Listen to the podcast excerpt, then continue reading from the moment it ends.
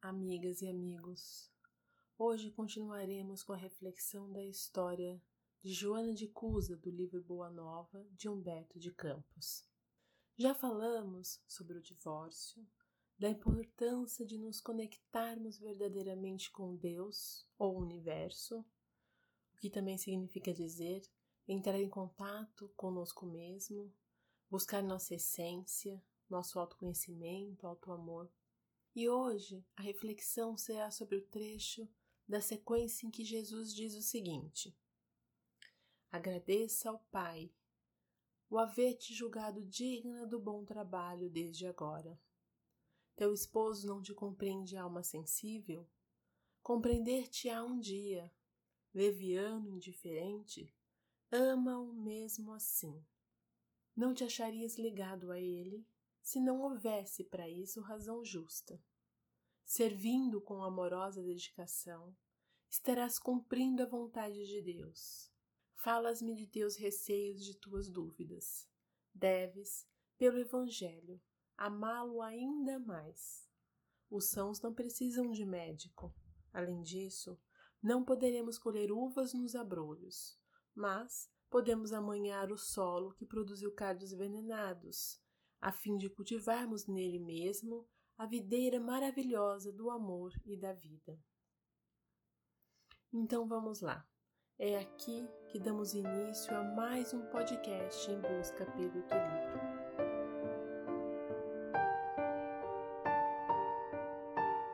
E para ilustrar esse trecho da história, que trata sobre aprender a amar, resolvi trazer outra história, agora do livro Atravessando a Rua de Richard Simonet.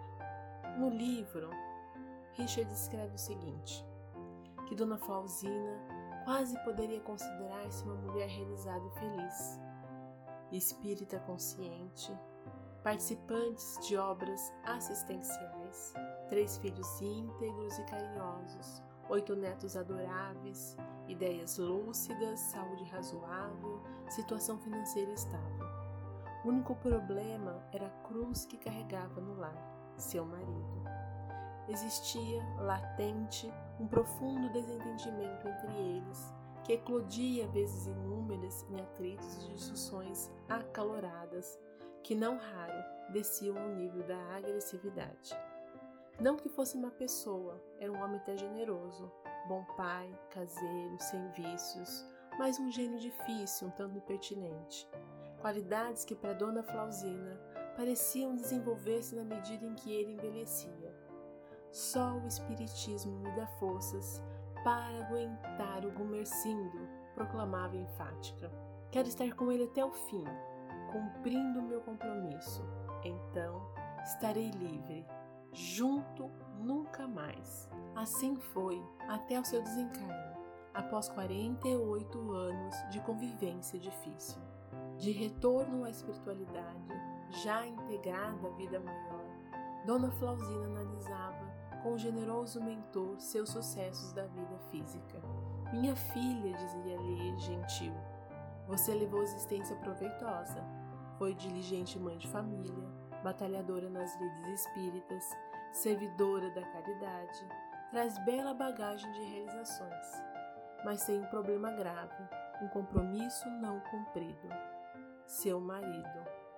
Como? interrogou a senhora com estranheza. Não fui-lhe fiel aos deveres matrimoniais? Não o suportei estoicamente durante quase meio século? Esse é o seu problema. Você o suportou apenas. No entanto, seu compromisso era bem diferente. Deveria harmonizar-se com ele, superando antigas mágoas remanescentes de convivências anteriores. Adotando a postura de quem carrega a pesada cruz, você anulou qualquer possibilidade de aproximar-se dele, ajudando-o a superar suas idiosincrasias com a força da amizade. Faltou-lhe, minha filha, o exercício da caridade que silencia, que perdoa, que não guarda ressentimentos, que supera desavenças. E ele precisava muito de sua compreensão é uma alma perturbada e neurótica, não obstante suas virtudes. Como você, de certa forma, contribuiu para que seja assim, em face de influências negativas que exerceu sobre seu espírito no pretérito, não vejo outra solução para o problema senão uma nova união entre vocês, em existência futura, repetindo as lições do matrimônio até que aprendam a conviver pacificamente. Meus caros ouvintes, entendo que essa história que acabo de lhe contar está em sintonia com a história de Joana de Cusa, porque trata de divergências no lar. E como Jesus aconselha Joana, podemos perceber também no caso da dona Flausina que o amor é a única solução. Vejam, todos nós estamos em processo evolutivo e aprender a amar é a nossa missão. A família é a nossa primeira responsabilidade nesse propósito e seus membros nem sempre são formados por afetos do passado. Nela se encontram comumente desafetos e inimigos para os reajustes indispensáveis ante as leis do destino. O que não deve ser visto como algo ruim. Com o esquecimento providencial, trata-se de um educandário valioso da alma, uma vez que, como já dissemos, nossa missão é amar, reconciliando-se uns com os outros. É desta forma que o Instituto Doméstico é uma organização de origem divina, em cujo seio encontramos os instrumentos necessários ao nosso próprio aprimoramento para a edificação do mundo melhor. Nas palavras do Mestre, não estaríamos ligados na mesma família se não houvessem razão justa. Antes de nascermos, foi traçado um plano reencarnatório para cada um de nós, em que a espiritualidade maior nos dão pequenas missões. Em todas elas, temos oportunidades de reencontrar pessoas queridas, que amamos muito e que nos fortalecem nessa trajetória.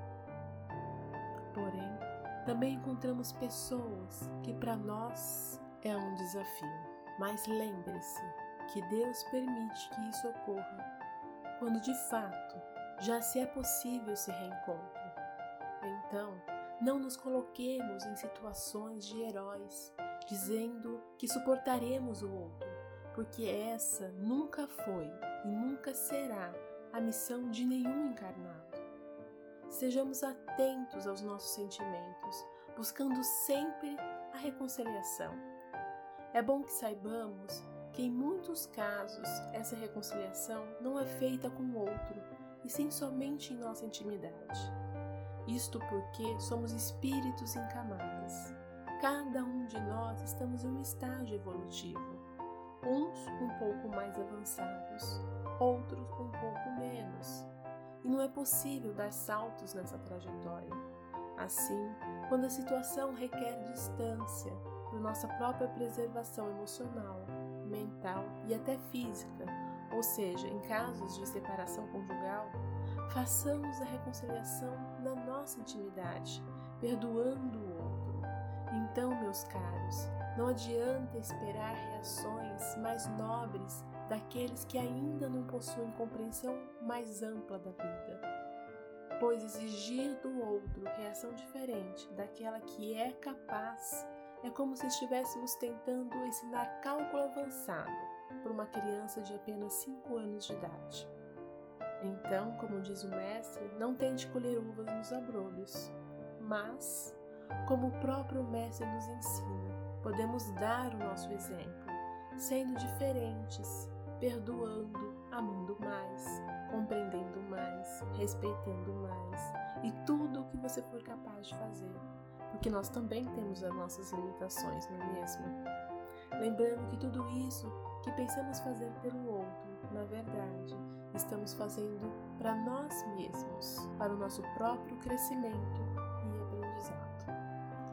É isso, meus irmãos. Finalizo aqui desejando um excelente domingo a cada um de vocês.